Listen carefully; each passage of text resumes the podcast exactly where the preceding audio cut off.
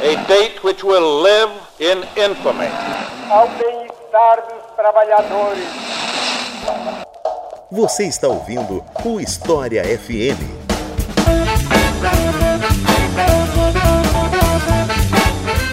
Salve ouvintes do História FM, bem-vindos a mais um episódio do podcast do Leitura Obriga História. Eu sou Iclis Rodrigues e hoje vamos falar sobre Roma Antiga, o que você aprendeu errado. Meio que dando seguimento ao episódio 2 do História FM que fazia isso com a Idade Média, a ideia aqui é falar um pouco sobre coisas que o senso comum fala sobre Roma, ou que você vê em filmes, séries, mas que a historiografia vem demonstrando que ou não foi bem assim, ou não é uma única hipótese, existem outras opções, enfim, demonstrar que a historiografia está sempre estudando esses temas antigos e às vezes olhando de maneiras diferentes ou até mesmo descobrindo coisas novas. E para falar sobre isso, eu trouxe um cara aqui, um velho conhecido de vocês que acompanha tanto História FM quanto Colunas de Hércules, Vinícius Fedel. Então, Vinícius, se apresenta para quem ainda não te conhece. Muito prazer, Iclis. É sempre uma grande felicidade estar aqui no, no História FM e também com a sua ajuda, né? A gente faz junto o, o Colunas. Meu nome é Vinícius. Em outros episódios o Iclis é, me chamava de tio Chico. Isso vai acontecer também durante esse programa. Eu sou graduando de História da PUC Campinas. E eu tenho um grande interesse no campo da história antiga, e basicamente é isso. Então é isso, vamos falar um pouco mais sobre Roma Antiga depois dos comerciais.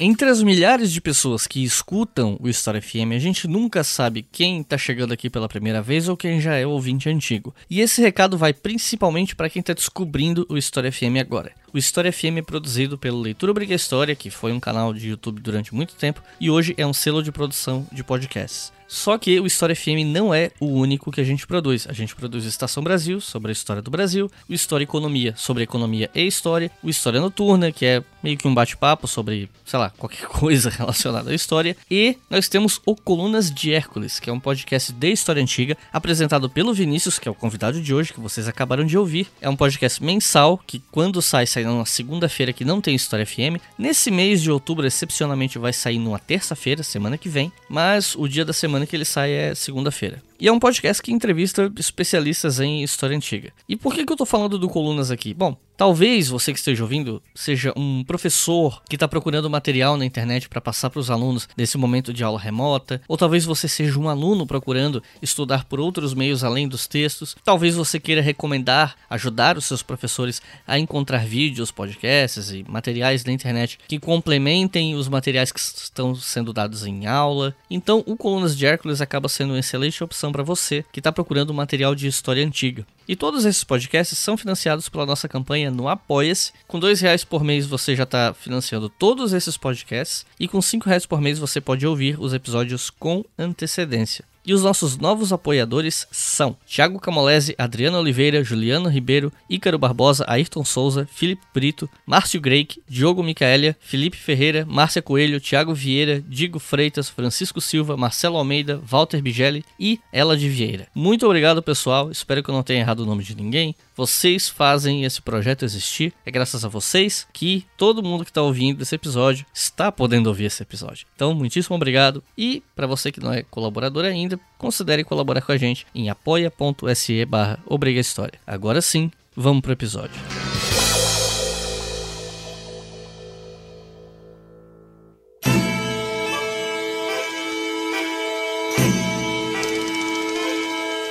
A primeira pergunta que eu quero te fazer, ela pode parecer um pouquinho estranha, né, no primeiro momento para algumas pessoas que estão ouvindo, mas ela faz sentido. Eu já vi muita gente usar o termo Império Romano como se ele fosse sinônimo de Roma Antiga, né? Como se essa Roma Antiga fosse toda a história dela fosse um, um grande império e tal. E a gente ouve muito falar Império Romano, Império Romano, quando na verdade Roma foi um império durante um determinado ponto da sua história, mas não toda sua história. Então eu queria te perguntar quais regimes que Roma teve e quando esses regimes mudaram, enfim, por que que a gente não pode se referir a toda Roma Antiga, toda a sua história como Império romano? Eu acho muito interessante essa pergunta, a gente já, um pouco off, a gente já conversou um pouco sobre isso. E no Colunas é uma coisa que eu sempre ressalto, Iclis. É aquela coisa de que muitas vezes a gente olha para o passado e a gente enxerga instituições ou mesmo estruturas que não pertencem àquele tempo. E quando a gente vai olhar Roma e a gente caracteriza ela como, como um império de maneira geral, como, como um todo,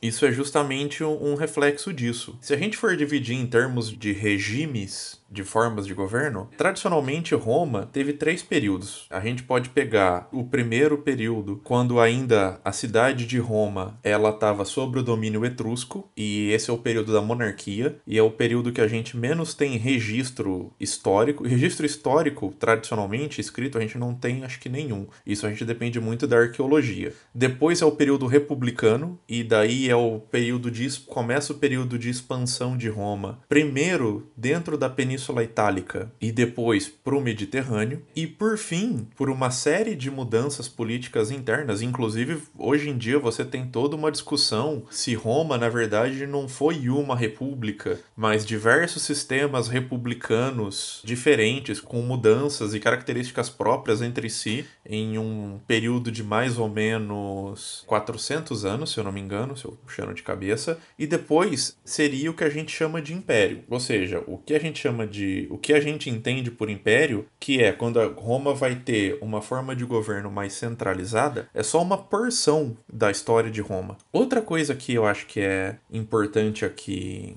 comentar sobre isso é que mesmo durante o período imperial, ou seja, onde a figura do imperador ela tem um destaque maior, Outras instituições que faziam parte da administração romana, como por exemplo o Senado, elas continuam existindo. Então essa visão que a gente tem sobre o imperador romano decidindo tudo e fazendo o que ele quisesse sozinho é uma leitura muito rasa desse complexo sistema político que foi o, o mundo romano, né? E falando na cidade de Roma em si, é, é, comum as pessoas terem essa ideia de que Roma era uma cidade toda branca, coberta de mármore por toda parte, limpinha, de uma galera branca andando de toga para lá, para cá. Quando na verdade Roma era uma cidade que juntava gente de várias partes daquele mundo mediterrâneo, né? Ao menos do mundo próximo ali a Roma.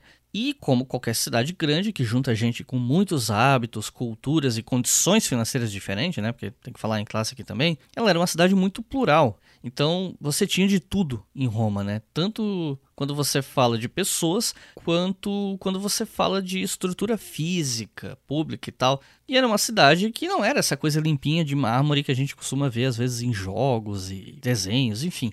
Como era Roma, afinal? Cara, eu pessoalmente eu eu adoro falar sobre isso, porque eu acho que muito do que foi produzido sobre Roma, e daí especialmente no campo da historiografia mais antiga, e aqui eu tô pegando especialmente os autores do começo, do final do 18, século 19, começo do 20, ou mesmo se você for pegar referências culturais, como por exemplo as peças do Shakespeare sobre Roma, todas elas vão construir esse mundo romano é, de austeridade, né, de até com uma com uma perspectiva muito estoica. Isso você também consegue perceber nos filmes da década de 60 que tem a temática sobre Roma, como Covades, como o próprio Ben-Hur, como o filme do Júlio César e tantas outras obras, é justamente essa imagem que você falou, Roma como uma cidade limpa, tudo feita de mármore, aquele mármore branquinho, todo bonitinho. E Roma não era isso. Não só a, a cidade de Roma era uma cidade muito colorida, mas ela era cheia de cheiros, ela era cheia de pessoas, pessoas diferentes, com culturas diferentes, assim como também era uma cidade que tinha um problema grande com incêndios, com pestes. E isso é uma coisa que a gente sabe bem hoje como é que é, né? Viver, conviver com uma doença e quando você fala em cidade colorida, até me vem à mente um, uma coisa que a gente tinha se programado para falar aqui também, é sobre como a gente tem essa ideia das estátuas gregas e romanas brancas, quando na verdade elas eram coloridas e a coloração original foi se perdendo com o tempo, né? Sim, e isso é uma descoberta relativamente recente. E de maneira geral, assim, pelo menos para padrões modernos, as escolhas de tintas que os antigos tinham era uma coisa breguíssima pra gente. Sim. E eu acho isso muito engraçado, porque a gente vê aqueles imperadores todo de mármores, e quando você vê a com a pintura original, com a visão de nós, claro, é outra visão, outra perspectiva sobre. É muito brega. É fantástico de ver. E outra coisa que eu acho importante falar que eu acho que tem a ver com, sobre isso, né? Sobre esse mundo, e daí acho que se aplica tanto ao mundo ao mundo grego quanto ao mundo romano também. É essa visão que a gente tem das pessoas lendo e, e debatendo ideias nos espaços públicos. Não que isso acontecesse, mas poucas pessoas liam. O mundo antigo ele não é o mundo da escrita, ele não é o mundo da leitura. Ele é o mundo da fala, ele é o mundo da oratória. A questão da leitura é algo muito, muito, muito privativo. E é estranho, né? Porque a maioria das fontes que a gente tem hoje são fontes escritas. Então a gente tem que passar por esse filtro que o que a gente tá, sabe, ou a forma como a gente olha a antiguidade, ela passa automaticamente por esse filtro que é extremamente elitizado, que é o mundo da literatura. O mundo literato, né? De quem,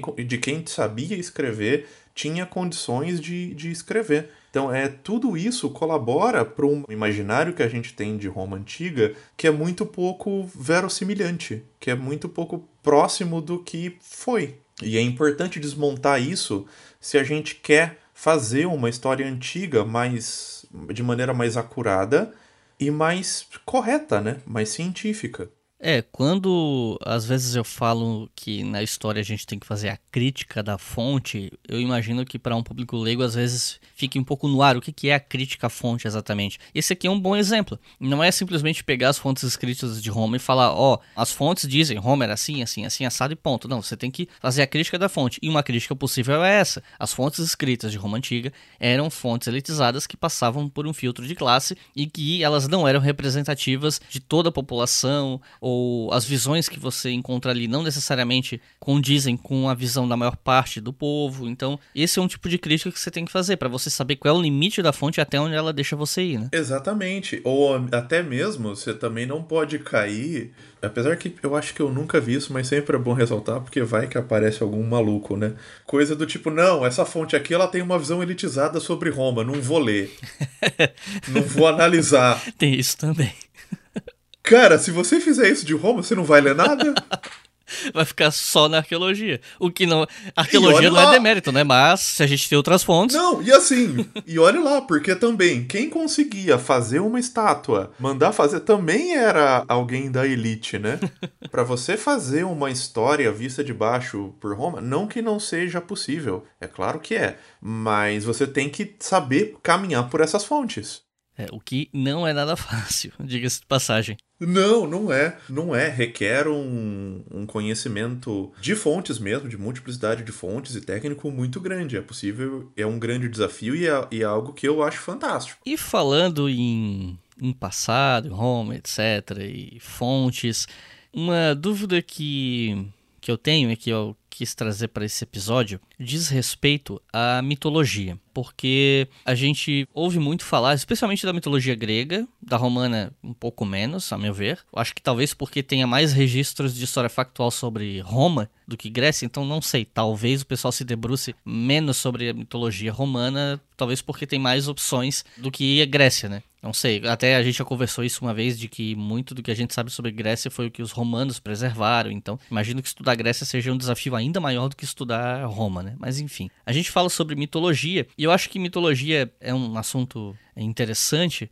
porque para mim é uma das formas como a gente pode ter contato com algumas perspectivas de uma amostragem maior da população que não apenas as elites, já que existe essa perspectiva de que a descrença nos deuses nesses lugares, nessas épocas, não era tão comum. É provavelmente não era tão comum. Ou pelo menos é o conhecimento que eu tenho a respeito do tema. Mas já que a gente está falando em mitologia, quando a gente está falando em Grécia e Roma, é interessante pensar o seguinte: existe essa caricatura que eu vejo muito em meme, por exemplo, de que os deuses romanos eram todos um remake dos deuses gregos ou de outros deuses de outros povos que eram assimilados. Então, o deus grego Zeus em Roma seria Júpiter. O deus grego Ares seria Marte em Roma, e por aí vai. E se por um lado os romanos tinham de fato o hábito de abraçar algumas divindades de outros povos, a coisa não era tão simples, né? Essa associação não era tanto assim, olha, olha esse deus grego aqui, vou pegar para mim. Era mais uma coisa de, olha, nós temos esse deus que se aproxima muito do deus desse outro povo, então a gente vai fazer uma associação. Era mais ou menos assim, né? Assim, eu pessoalmente, eu tenho que ser honesto aqui, eu não sou a melhor pessoa para responder isso, eu gosto muito dos romanos. É bairrismo. É, então eu, eu, eu os defenderei e direi que jamais que houve cópia, que eram coisas completamente diferentes, que não tem nada a ver, que isso é tudo calúnia e um absurdo. E eu estarei mentindo. De fato, cara, é uma coisa muito complexa essa relação que era feita entre as divindades. Porque, ao mesmo tempo que sim, existia essa aproximação consciente entre as deidades, só que eu acho que a, a principal questão é tentar entender por que fazer isso. E isso não é uma pergunta que tem uma única resposta. Então, por exemplo, você vão ter autores que são de origem grega, que vivem dentro do mundo romano, e que eles vão fazer essa aproximação eles vão trazer esses comparativos.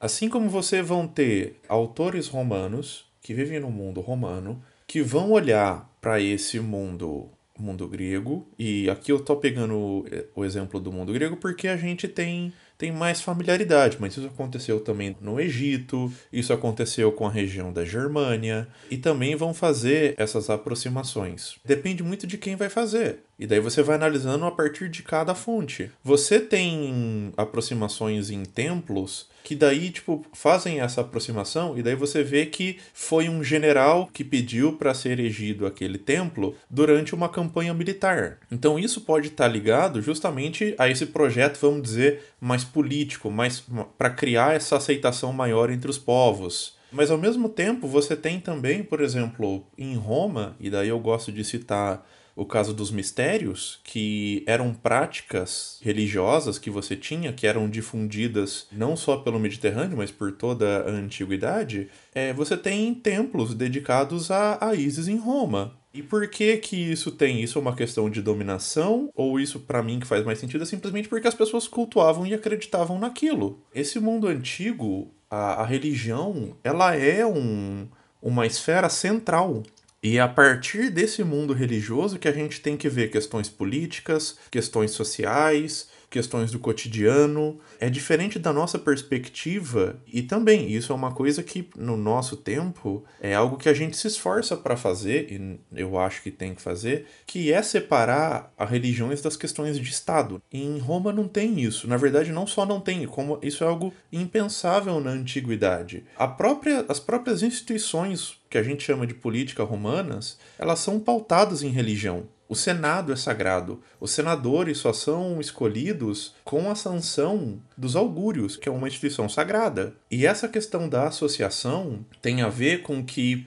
os próprios deuses romanos, Júpiter, é, não existe um Júpiter. Você tem milhões de Júpiters. Cada um para um tipo de situação. Só para dar um exemplo, e daqui eu estou me baseando muito na leitura do Tito Livio, que é um escritor antigo. Ele vai falar: olha, para questões de fronteira, as pessoas recorriam a um Júpiter que era chamado de Júpiter Pétreos, que ele era simbolizado por uma pedra. Para questões mais oficiais, você tinha o Júpiter Optimus Maximus, que era uma figura mais antropoformizada, com barba segurando um raio. Esse é um Júpiter. E assim você vai tendo também diversas outras facetas. Então também tem esse traço cultural próprio dos romanos, que é já ter nas suas próprias divindades essa multifacetade. E quando eles vão encontrando outras culturas, eles vão percebendo elementos comuns e vão assimilando, seja por questão política, seja por crença verdadeira, seja para facilitar trocas culturais e comerciais, seja porque isso faz sentido no sistema de mundo de teogônico deles. Então é, é um leque de respostas. Ao mesmo tempo que sim, tem essa aproximação, não é algo tão simples quanto dizer que Zeus é igual a Júpiter. Ou que um, ah, pegaram o, o deus grego e trouxeram para é. eles, uma coisa assim, tipo.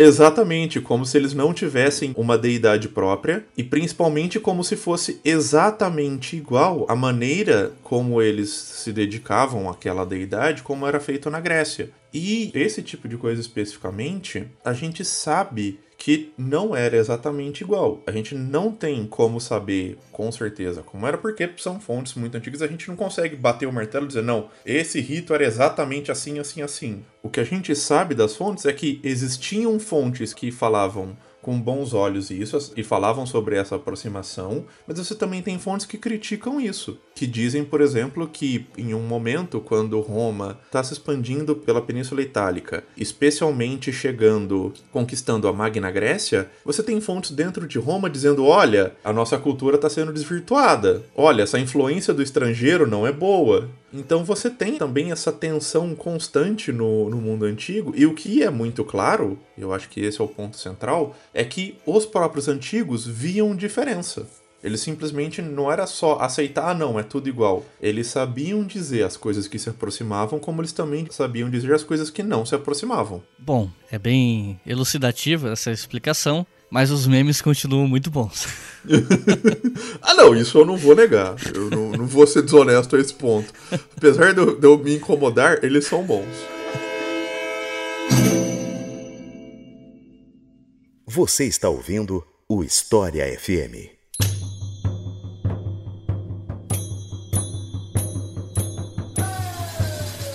Esse segundo bloco resolvi reservar especificamente para questões sobre gladiadores e sobre lutas no Coliseu ou em outros tipos de arenas que tinha em Roma, né? E a minha primeira pergunta é sobre essa concepção que existe de que os gladiadores eram, em geral, escravos, que todos os gladiadores eram gente obrigada a lutar, gente miserável, que era só uma carne barata para morrer nas lutas e entreter a população. Mas não era bem por aí. E aí eu te pergunto, qual era o status dos gladiadores da sociedade romana? E outra questão ainda falando sobre combates de gladiadores e tal, é pensar aquela imagem clássica que tem do, do imperador dando joinha com o polegar para cima para poupar a vida do gladiador, ou apontando o polegar para baixo para ordenar que ele seja morto pelo cara que venceu. Então, além de te perguntar né, qual era o status dos gladiadores, na sociedade romana, eu queria saber também sobre essa coisa de polegares. Isso é factual? Funcionava assim mesmo? Como é que era essa coisa do gladiador e do joinha? Cara, é, a primeira coisa que eu pergunto é: você está se divertindo? ah, referências ao Gladiador. Baita filme. Não se divertiram! Não se divertiram! Historicamente bem impreciso, mas é bom. O Gladiador é o equivalente ao Coração Valente da história antiga. É ruim, mas é bom. Mas vamos lá, a questão do. Eu acho que aqui dá para falar não só do combate dos gladiadores, mas de diversos jogos que são colocados no pacote do que a gente chama de pão e circo. E daí eu vou incluir aqui as corridas de biga, por exemplo, e outras competições. Especificamente no caso dos gladiadores, a maioria dos gladiadores de fato eram pessoas escravizadas. Ao mesmo tempo, existiam sim algumas pessoas que eram livres e que, por diversas razões, se tornavam gladiadoras. Os gladiadores em si, poucos combates acabavam em morte. Os combates dos gladiadores, em sua maioria, eles eram um, um teatro, ou seja, eram, eram as pessoas treinavam cada tipo de gladiador, eles eram especializados em um tipo de combate e esses combates eles eram combinados geralmente. Então, por exemplo, um gladiador que lutava com rede, dificilmente ele lutaria com outro gladiador que lutava com rede e escudo. Justamente porque a visão que se tinha era justamente para trazer um equilíbrio. É, era como se fosse. Eu vou usar um exemplo nerd, mas é o que eu tenho. Eram como se fossem classes de RPG. Sim.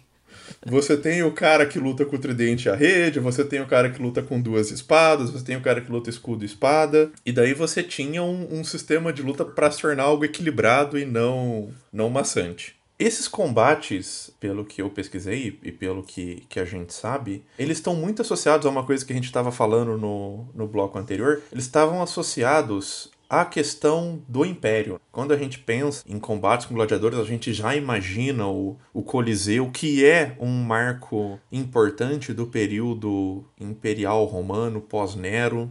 Entretanto, é importante pontuar que esse tipo de combate, esse tipo de diversão, não era só uma diversão, ela está presente na cultura tanto etrusca, que é anterior aos romanos, quanto romanos. Você tem resquícios arqueológicos de combates entre pessoas em túmulos etruscos como se fosse uma forma de homenagem perto de túmulos, por exemplo. E isso eu acho importante ressaltar também já para demolir um pouco aquela questão de que assim, os combates dos gladiadores era só uma distração para a massa, era só uma forma de, de controle social e alienação das elites pra, contra a população. Não, Aliás, é, eu até quero fazer uma pergunta sobre pão e circo depois, mas é uma coisa da ah, alienação, isso que você está falando, né, de, de que ah, é só para alienar as pessoas e galera morrendo, etc. Uma questão que é interessante pontuar é que alguns gladiadores bem-sucedidos, eles tinham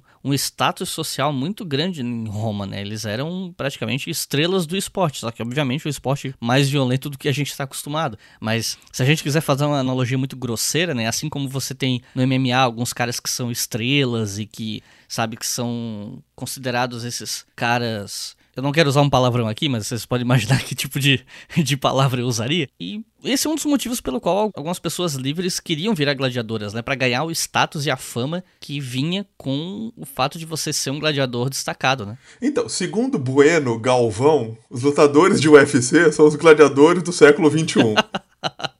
tipo isso. Mas sim, de fato. É claro que assim, isso significa que todo gladiador tinha a chance de ser um grande, uma grande celebridade? Não. Mas isso não acontecia, isso acontecia, isso era algo raro. E nós temos registros de grandes gladiadores, seja que foram lutando e ganharam a liberdade bem ao estilo trajetória do Maximus no Gladiador. Você tem outras trajetórias de gladiadores que já eram libertos e, e se tornaram muito famosos. E é importante dizer que, assim como nós temos registro de grandes pilotos de bigas e de outros grandes atletas, eu diria que a principal diferença sobre a questão do gladiador é que você tem esse elemento das pessoas que eram escravizadas e colocadas para lutar, e que você tem essa leitura, mas eu acredito que seja muito mais uma leitura posterior do que uma leitura que era feita na época, é que o combate dos gladiadores, ele também era um mecanismo para você reafirmar esse poder de dominação romano. Em que sentido? Quando você colocava, por exemplo, um gaulês para lutar contra um romano, por exemplo. E outra coisa que eu acho que ajuda também nessa leitura mas é que vai para uma outra chave dentro da antiguidade, é que muitos dos combates que eram feitos, seja no Coliseu, sejam em outras arenas, em ocasiões especiais, eram reconstruções de campanhas militares romanas. O combate os jogos públicos, eles faziam parte da vida social e ao mesmo tempo da promoção política de algumas pessoas. Então, quando você tinha, por exemplo, um general que ganhava autorização para fazer jogos e ele escolhia fazer, por exemplo, vamos supor que um general ele acabou de conseguir uma grande batalha na Germânia ele não vai falar sobre a batalha dele. Ele vai fazer toda uma narrativa com batalhas mais antigas, quando Roma destruiu Cartago, do cerco a Alessia, até chegar na batalha dele, justamente para dar essa impressão de continuidade, de como esse general ele quer se inserir nessa tradição. E os jogos dos gladiadores, eles serviam muito bem para isso. E a coisa do joinha? Era comum? A coisa de ah, levantar o dedo para um gladiador sobreviver, baixar o dedo para que um gladiador que perdeu seja executado? A gente sabe alguma coisa sobre isso mais específica? Cara, pelo que eu pesquisei, eu não achei nenhuma fonte que confirmava essa questão do joinha para cima, joinha para baixo. Ou seja, pode ser que existisse, mas talvez não fosse tão comum a ponto de ser difícil achar em fontes. Exatamente. Ou pode ser também uma questão posterior sobre isso, né? Uma invenção. Uma invenção ou, ou alguma outra leitura sobre o gestual romano. Bom, se alguém souber alguma coisa mais específica e quiser mandar um e-mail para contato@historiafm.com, podem mandar, a gente vai gostar de saber. Se alguém souber de alguma fonte algum livro específico, só mandar. Com certeza. E ainda sobre Coliseu e violência como atração, existe uma história relativamente popular para quem é um pouco mais próximo da história do cristianismo, de que seria relativamente comum a atração no Coliseu de colocar cristãos desarmados para serem devorados por leões. Por outro lado, existe também a perspectiva de que isso ou não aconteceu, ou foi alguma coisa muito pontual ou muito pouco recorrente, mas que foi muito alardeada por propagandistas cristãos do começo do cristianismo para criar uma noção mais forte de martírio, porque o martírio é um componente muito importante dentro do cristianismo, né, de quem se sacrifica por sua fé. É considerado uma como é que a gente pode dizer, uma virtude extraordinária, né? Então, ter histórias de martírios terríveis é uma maneira de fortalecer a fé de quem já tem essa fé e sensibilizar pessoas que ainda não têm e que podem vir a simpatizar com ela, né? É, eu diria até que essa questão do martírio, ele faz parte da construção da religião cristã, né? A própria crucificação de Cristo, né? Exatamente. O, o maior exemplo que você tem da, de, de figura, vamos dizer assim, humana, o que os cristãos acreditam que estava na Terra, ele foi martirizado. E já respondendo a, a sua pergunta, tudo indica, cara, que é muito mais uma questão de propaganda, de construção até a posteriori, do que uma prática em larga escala. E não que isso nunca aconteceu na vida. Ai, nunca um cristão foi martirizado ou jogado no Coliseu para ser comido por feras. Ao mesmo tempo, isso não era algo tão comum assim. E é interessante perceber que quando você vai às fontes, é justamente as fontes que vão falar sobre isso, que vão relatar isso, são bem a posteriores do período que o cristianismo era proibido era uma religião perseguida ou ilegal em Roma. E isso é uma das coisas que corroboram muito justamente para essa narrativa de propaganda e de fortalecer mesmo essa trajetória que o cristianismo vai ter dentro de Roma, que é justamente passando de uma religião que inicialmente é, é marginal, ilegal, é irrelevante, até se tornar, em primeira instância, religião oficial e, em última instância, a única religião permitida dentro do Império Romano. E só para esclarecer uma coisa que a gente estava conversando, eu aqui usei Império Romano porque era o período imperial. É, sim.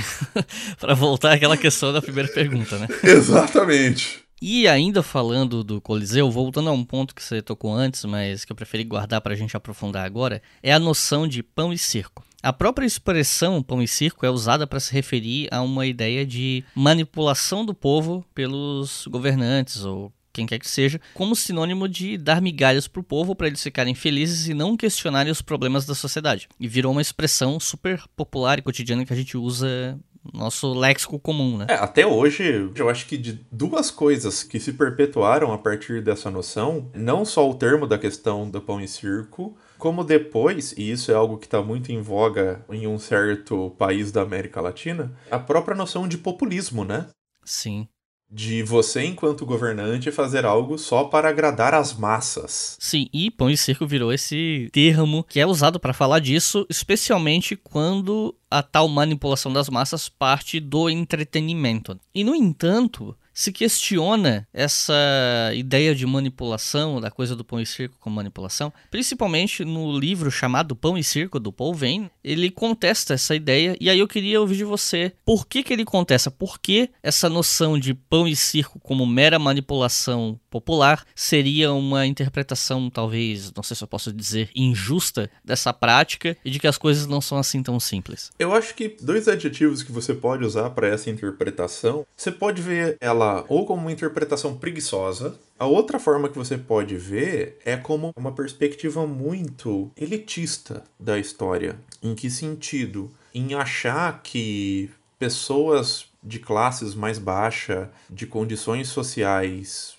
mais baixas ou até mesmo inferiores, e aqui eu estou usando inferior no sentido de consciência de sociedade romana, onde ser um cidadão romano vale mais do que ser um liberto, e ser um liberto vale mais do que ser um escravo, e ser um patrício vale mais do que ser um plebeu, como se todas essas categorias elas não tivessem nem agência e nem consciência política, histórica, como se simplesmente quem tivesse a agência é quem governasse. É uma perspectiva muito historicizante, né? Muito do século XIX, aquela coisa muito tradicional, pensando só nas grandes figuras, só nos grandes nomes, e o resto da população é um borrão em branco, né? Simplesmente seguem esses líderes. Aquela velha ideia preconceituosa e classista de que, abre aspas, o povão é burro, fecha aspas, né? Exatamente. E o que o Paul Vane quer mostrar nesse livro é justamente que isso não se sustenta quando você vai nas fontes. Isso não se sustenta seja porque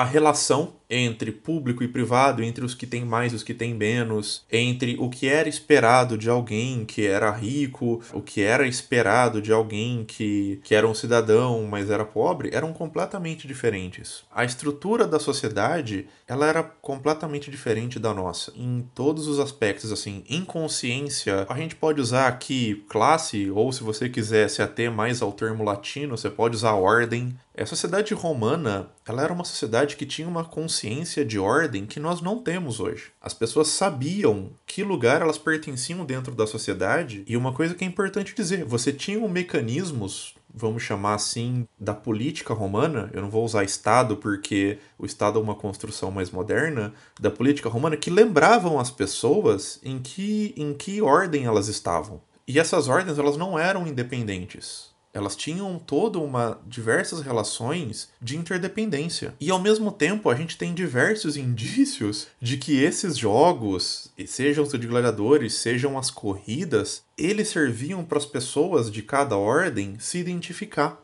E isso você conseguia perceber a consciência de ordem nisso. É, eu acho que o exemplo mais evidente que a gente pode ter é um levante que acontece em Constantinopla, que começa justamente em uma pista de corrida. Só para dar a data certinho, a revolta de Nica, ou de Nike. Nike é a deusa da vitória, e que depois uma certa marca vai gostar desse nome. Que acontece em 532 depois de Cristo. E ela começa justamente na pista de corrida, mas ela começa por questões de disputas de ordem. Mais do que isso, a própria noção de que assim, ah, eu vou fazer esses jogos ou eu vou dar um banquete para essas pessoas votarem em mim isso não necessariamente se sustenta a questão do voto, ou seja, a questão de que a garantia de que ele dar aquele banquete se converteria em votos e principalmente de que em muitos dos casos não é ele que escolhe, existia toda uma pressão social para ele, para o governante, para o general, para a pessoa que tivesse condições fazer essa o que o Paul Vane chama de evergetismo, né?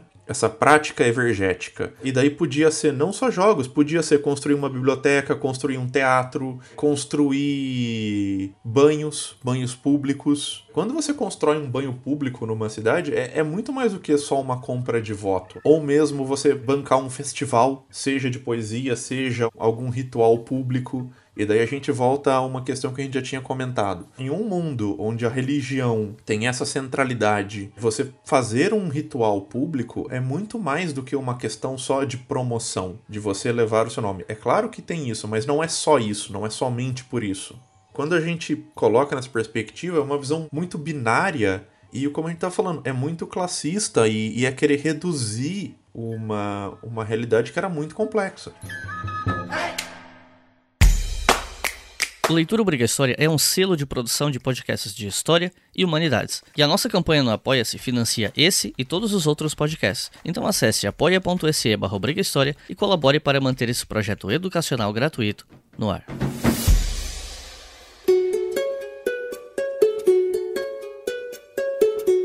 Nesse bloco 3, eu quero focar mais em questões relacionadas a Império Romano e a imperadores. Então eu quero começar perguntando sobre Nero e Calígula. Existe essa imagem que o Nero era totalmente louco, entrou pro senso comum a ideia de que ele incendiou Roma e ficou assistindo ao incêndio enquanto tocava harpa. Se fala do Calígula como um sujeito extremamente cruel e degenerado, que é uma coisa que foi reforçada pelo filme, que leva o nome dele com o Malcolm McDowell interpretando Calígula. E aí a minha pergunta é: baseado no que a historiografia sabe sobre Nero e Calígula hoje, essas informações elas procedem, o que é que dá para saber factualmente e o que é que é controverso, o que é que é, ainda é nebuloso em relação a Nero e Calígula. Bom, a primeira coisa que eu queria comentar sobre isso é que a gente só tá dando indicação boa de filme nesse episódio, né? é o Gladiador, é o Calígula. Olha, se você tem menos de 18 anos, não assista Calígula. Não quero ser culpabilizado de menores de idade assistindo esse filme. Não é culpa minha. É, aproveita já indica também aquela série do Spartacus, que também é ó. Supimpa, aquele filme do Vercingetorix romano. Olha, eu vou ser franco que de todos esses filmes, o único que eu assisti foi o Gladiador. Eu não vi nenhum deles, nem a série dos Spartacus, pra ser franco. Um dia a gente faz um episódio só sobre isso. ok sobre esses imperadores, né? Se você perguntar para alguém que estuda Nero, dificilmente a pessoa vai tentar defender o Nero e eu acho que uma coisa é fato. Foi se criado essa noção e essa tradição de que os dois, tanto Nero quanto Calígula, foram maus imperadores. Entretanto, é importante frisar de que essa leitura também é uma redução muito simplista da realidade. Não que nem o Calígula, nem o Nero fossem, assim, exemplos de melhores imperadores do mundo e é tudo uma conspiração para querer arruinar o nome deles. Entretanto, um dos filtros que a gente tem que colocar é todos os registros que a gente tem sobre o Nero e sobre o Calígula foram escritos por opositores políticos deles. Isso é uma coisa que a gente tem que levar muito em conta e que, novamente, uma parte da historiografia tradicional não levava em conta, simplesmente aceitava isso. Só para dar um, um exemplo sobre a questão do Nero, em um dos episódios do Colunas de Hércules, que eu estava conversando com o Fábio Joly, é o episódio sobre escravidão na Roma Antiga, uma coisa que ele estava comentando é para pesquisar sobre a questão dos libertos, porque Roma tinha um sistema muito eficiente não só para escravizar pessoas, mas para garantir que pessoas libertas voltassem a ser escravizadas. Então você tinha diversos processos de pessoas libertas que o antigo dono queriam voltar elas à condição de escrava e essas pessoas quando conseguiam, e daí tinha todo um caminho, conseguiam chegar até o Nero. O Nero, tradicionalmente, ele se colocava sempre em a favor do liberto. Esse tipo de imagem do Nero se colocando a favor do liberto, ele não combina em nada com essa visão que a gente tem do gordinho de barba tocando lira enquanto Roma pega fogo. Só que os dois faziam parte do governo de Nero. Nero com certeza teve seus problemas, Nero com certeza não foi um excelente imperador, um modelo de retidão e, e, governabilidade. Entretanto, muito do imaginário que a gente tem sobre ele, ele vai sendo construído posteriormente sobre essa loucura, sobre ele ser um degenerado, um mau exemplo. E daí a gente pode comparar especialmente, visto que vai se construir toda uma comparação com outros imperadores. E não dá pra gente simplificar a história dessa maneira, né? E mesmo muitas coisas que a gente tem acabam sendo simplificações que a gente não entende. E daqui eu vou pôr lá pro Calígula só para dar um exemplo. A questão lá, uma das histórias que se conhece sobre o Calígula e que é retratado no filme,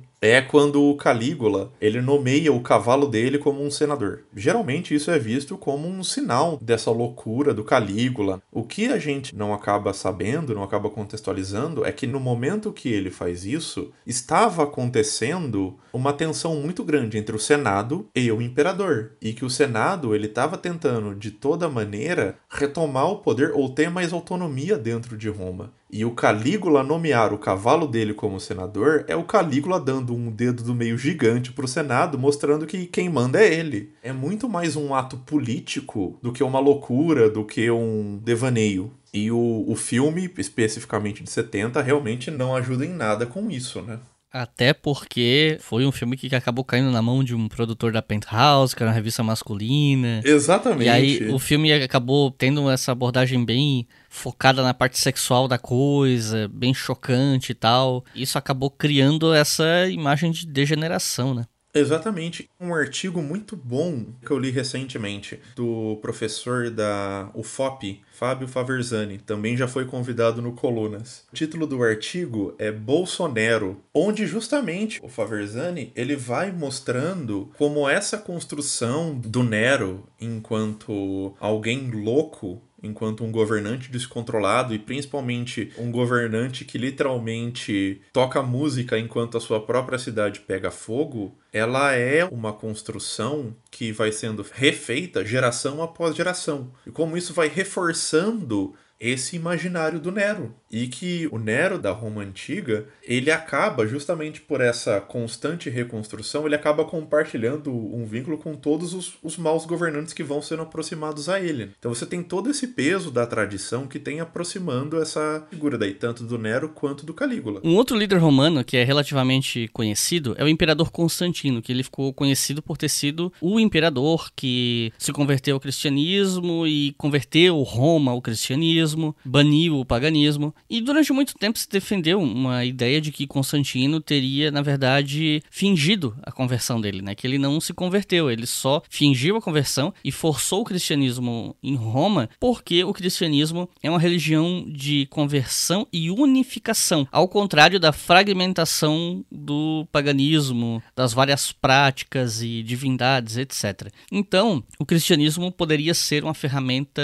socialmente falando útil para manter uma coesão nessa sociedade, né, no Império. E, mais uma vez, a gente cita o Paul Vane, que é um historiador que aparece com um livro contestando essa ideia, né? mais precisamente um livro chamado Como o Nosso Mundo se Tornou Cristão. Título é uma pergunta, saiu aqui no Brasil, inclusive, e nesse livro ele defende que Constantino realmente se converteu ao cristianismo. E aí eu queria saber de você o que, que a gente pode falar sobre isso. Você concorda com essa tese que o Paul Vane defende? Eu, pessoalmente, eu acho que faz muito sentido esse questionamento que o Paul Vane faz. E novamente, talvez isso até fique um pouco cansativo nesse, nesse episódio. É essa perspectiva que a gente tem do ah, e o Constantino ele só se converteu para controlar as massas. É aquela velha visão maniqueísta da história, é a visão elitista. Para deixar claro, o Constantino, ele de fato, ele vai usar isso e outros imperadores também vão usar o cristianismo como esse fator para unificar, para tentar construir essa unificação do Império Romano.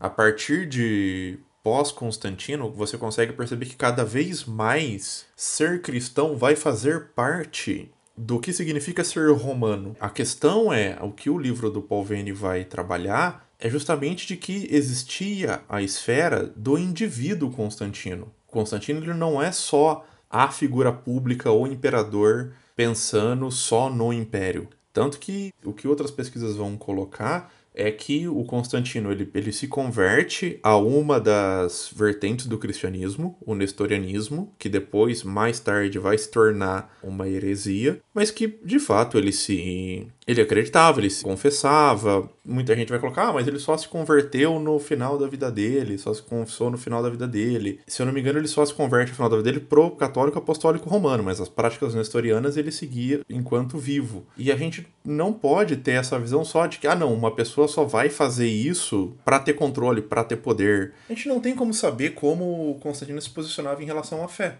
O que a gente sabe é que ele se converteu, ele mantinha na vida dele práticas religiosas e, ao mesmo tempo, ele também utilizou isso para forjar uma unificação. Uma coisa não exclui a outra. Não é só porque alguém se converte a uma religião que não significa que ela não vai usar aquilo para meios sociopolíticos. A história do Vaticano que o diga. Ninguém durante todo o período medieval e moderno duvida de que os papas eram católicos, mas eles continuavam usando isso para instrumentalizar a política. Essa separação que a gente tem é uma visão muito moderna do mundo antigo, né? E, ainda pensando no período imperial, uma das coisas que se fala sobre Roma é que o Império Romano do Ocidente ruiu por conta das invasões bárbaras. E aí, boto aspas em bárbaros, né? E você fala disso, se você quiser. Essa história da queda por conta das invasões, ela passa uma ideia de que Roma estava de um lado e esses povos invasores, entre aspas, eram estavam do outro lado. Aí os dois se chocaram, os invasores venceram, o Império caiu e foi assim, do nada. Então eu te pergunto, por que essa história das invasões, do jeito que ela é contada, é uma história problemática? Eu acho que, honestamente, pensando na nossa atualidade, eu diria que, em termos de visões sobre Roma antiga, essa talvez seja a mais perigosa que a gente tem, porque ela acaba legitimando discursos que são muito perigosos. Discursos de levantar literalmente muros, discursos de que o estrangeiro é ruim, o estrangeiro é mau, o estrangeiro só vem aqui para destruir, pilhar e saquear. E isso é muito instrumentalizado por setores de extrema direita que vão se remeter à antiguidade, especialmente, e daí eu acho que nisso você até tem mais conhecimento do que eu, pensando em história do tempo presente, esse discurso que tem entre civilização e barbárie. O principal cerne desse debate é reafirmar essa questão de que existe uma cultura ocidental que é a civilização e tudo que é diferente é barbárie. E isso em nada, em nada, em nada tem respaldo na realidade. Essa categoria entre ser bárbaro e não ser bárbaro, ela é uma categoria muito, muito, muito, muito plástica. Se você for pegar o sentido original, é quem não fala grego. Já começa daí. Isso é um termo que originalmente ele não pertence ao mundo romano. Ele, vai, ele pertence ao mundo grego. Ele vai ser colocado dentro do mundo romano, seja por questão da expansão do mundo romano e o contato dele com a Magna Grécia, seja pelo protagonismo e a hegemonia que Roma vai constituindo dentro do Mediterrâneo. Eu acho que isso é uma coisa que é inegável. O processo expansionista romano, bem sucedido pela maior parte do tempo, faz com que os relatos que a gente tem da antiguidade sejam pela perspectiva dos romanos. E eles vão se colocar nesse papel, em alguns casos como continuidade de, dos gregos, em alguns casos como melhores que o grego, como que o gregos, e justamente como a cultura que vai ter esse papel de liderança. Entretanto, essa liderança ela não é feita de maneira hegemônica. Roma só consegue conquistar os lugares através de alianças. E essas alianças são formadas com os povos locais. Esse processo em si de e Roma dependia muito dessas de diversos grupos locais para manutenção e constituição da sua hegemonia, já mostra essa falácia de que existia é, uma divisão rígida entre civilizados e bárbaros, entre romanos e não romanos. E outra coisa que é importante dizer é que as fronteiras do mundo antigo e o mundo antigo em si, ele não tem as mesmas barreiras que nós pensamos hoje. A própria noção de nacionalidade, de identidade, não eram as mesmas e não eram tão fixas assim.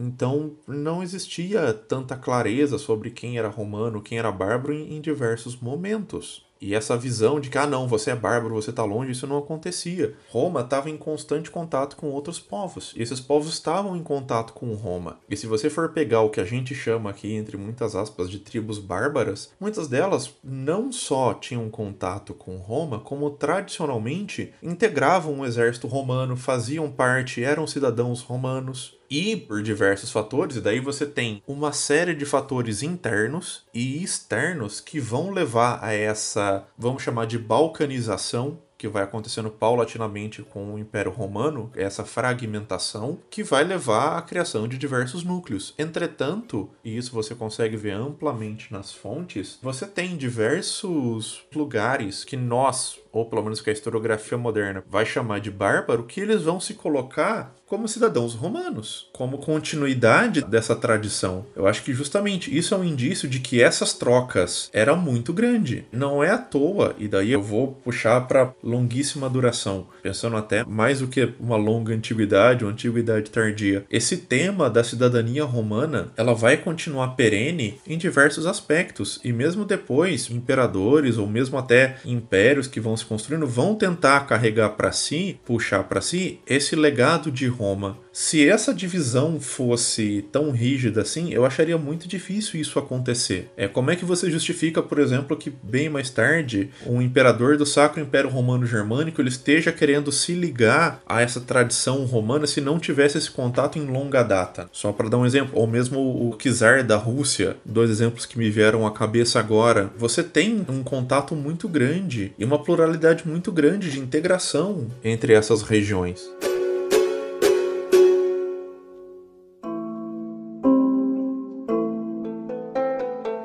Recomendações de leitura, como a gente costuma fazer nesse fim de episódio, vai ficar um pouco complicado porque a gente cobriu muitos assuntos, né, muitos temas e tal. Mas eu imagino que você tenha pelo menos uma, duas, talvez até três sugestões de leitura para o pessoal que está ouvindo, que cubram um pouco esses assuntos, ou se não der para cobrir tudo, que pelo menos cubram alguns desses pontos, ou então livros mais gerais sobre Roma. Então, eu queria te perguntar que livros você sugere para quem quer estudar mais esses assuntos. Bom, eu vou jogar um pouco sujo. E a primeira indicação que eu vou dar, de maneira geral, não é só sobre história de Roma, mas para quem gosta de história de Roma, escutem o Colunas de Hércules. Ah, mas com certeza, né? Ainda mais que é um podcast aqui da é, casa. Esse...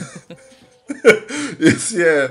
Eu, eu dei esse golpe baixo Mas lá tem muitos dos assuntos que a gente conversou aqui foram tratados diretamente ou por tabela nos episódios que eu conversei com diversos professores. Agora, dicas de livro, é um livro que eu acho muito bom para quem tá começando. Eu acho que ele foi referência em algum dos episódios do Colunas. É tem um apanhado muito bom da Mary Beard chamado SPQR. É um livro grande, ele tem em português. Inclusive eu já fiz um vídeo sobre ele no canal, assim, há muito tempo atrás. Quem quiser dar uma olhadinha no vídeo, fica à vontade. Ele cobre uma grande parte, uma grande porção do que a gente conversou aqui, e ele traz justamente muito dos levantamentos que a gente conversou, especialmente essa divisão entre romanos e bárbaros sobre como isso não se sustenta e a questão da cidadania romana. Bom, gente, eu imagino que uma ou outra pessoa talvez não curtisse tanto a abordagem que a gente fez aqui nesse episódio, né? Porque pode parecer uma coisa meio iconoclasta, o cara que vem aqui para dizer que, olha, o seu professor mentiu para você, mas não. A gente não tá aqui para alimentar paranoia conspiratória,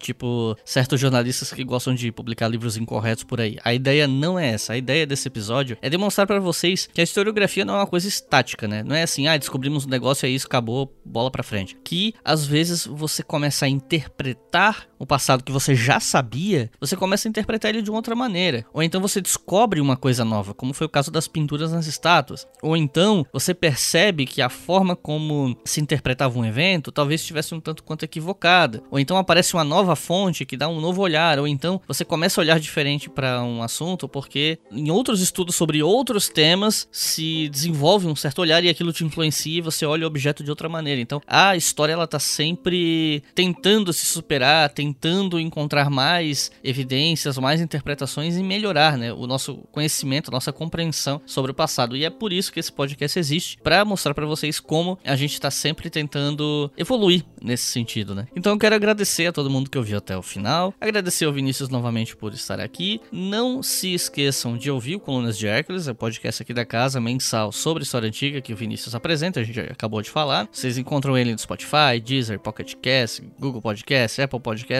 praticamente todas as plataformas mais populares. E se você quer financiar não só o História FM, mas também o Colunas de Hércules, você pode fazer isso apoiando a partir de dois reais por mês em apoia.se barra História, que é a nossa campanha que financia todos os podcasts aqui da casa, inclusive o podcast novo, História e Economia, que já está no ar, e com cinco reais por mês vocês podem ouvir os nossos podcasts com antecedência. Então, corre lá e dá essa força pra gente. E claro, segue a gente no Twitter, arroba HistóriaFM com FM maiúsculo, e Instagram, arroba Briga História, que é o Instagram geral de todo o projeto, né? Então lá eu divulgo todos os episódios de todos os podcasts que a gente faz, entre outras coisas. Então é isso, muito obrigado e até a próxima.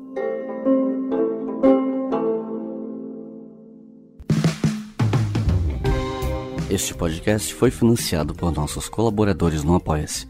Acesse apoia.se barra e contribua para manter este projeto educacional gratuito no ar.